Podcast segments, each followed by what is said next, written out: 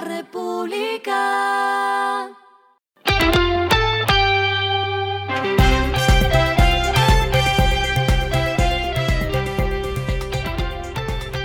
Esto es lo que debes saber al comenzar la semana. Los indicadores arrancan el lunes así. El dólar cerró en 3.925.26 pesos, bajó. El euro cerró en 4.263.81 pesos, subió. El petróleo Brent se cotizó en 78 dólares el barril, subió. La carga de café se vende a 1.467.000 pesos y en la bolsa de Nueva York se cotiza a 2.05 dólares. Las movidas del fin de semana fueron.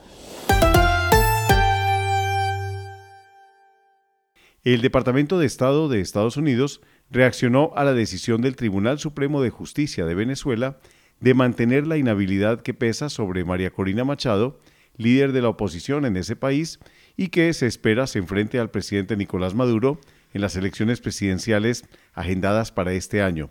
Matthew Miller, vocero del Departamento de Estado, asegura que debido a esta decisión, los Estados Unidos están revisando la política de sanciones contra Venezuela. El grupo empresarial Catalítico y el diario La Opinión de Cúcuta anunciaron el cierre de un acuerdo de intención de compra con el que Catalítico adquirirá el medio de comunicación fundado en 1958. En un comunicado de prensa anunciaron que iniciarán un proceso de transición en los próximos meses, el cual culminará con el cambio de propietarios y directivos del medio. El presidente Gustavo Petro lanzó fuertes críticas en contra del fiscal general Francisco Barbosa. En una intervención durante su visita a Chocó, dijo que el funcionario, abro comillas, va a intentar coger presos e iniciar procesos a varios de ustedes, cierro comillas, haciendo referencia a los miembros de su gobierno. Además acusó a Barbosa de cometer una sedición. El fiscal le respondió y calificó los comentarios como una amenaza a la rama judicial y dijo que se está anticipando una ruptura del orden constitucional en Colombia. Lo clave del fin de semana. Hubo buenas noticias durante el fin de semana en medio de la ola de calor que vive Colombia. La Unidad Nacional de Gestión del Riesgo de Desastres informó que el domingo bajó el número de incendios que se han producido como consecuencia de las condiciones climáticas del fenómeno del niño. Según el reporte de la entidad, 13 incendios continuaban activos en la mañana del domingo.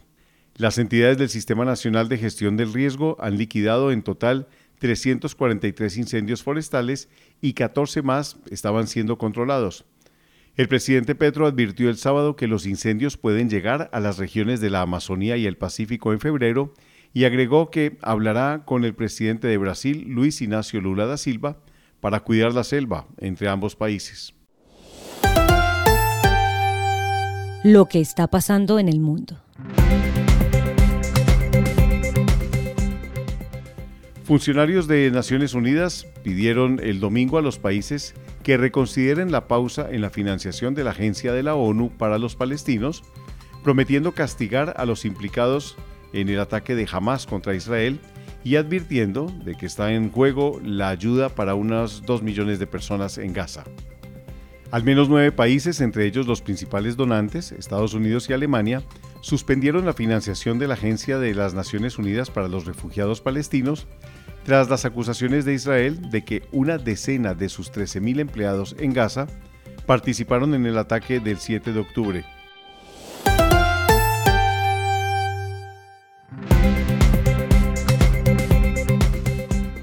Finalizamos con el editorial de hoy.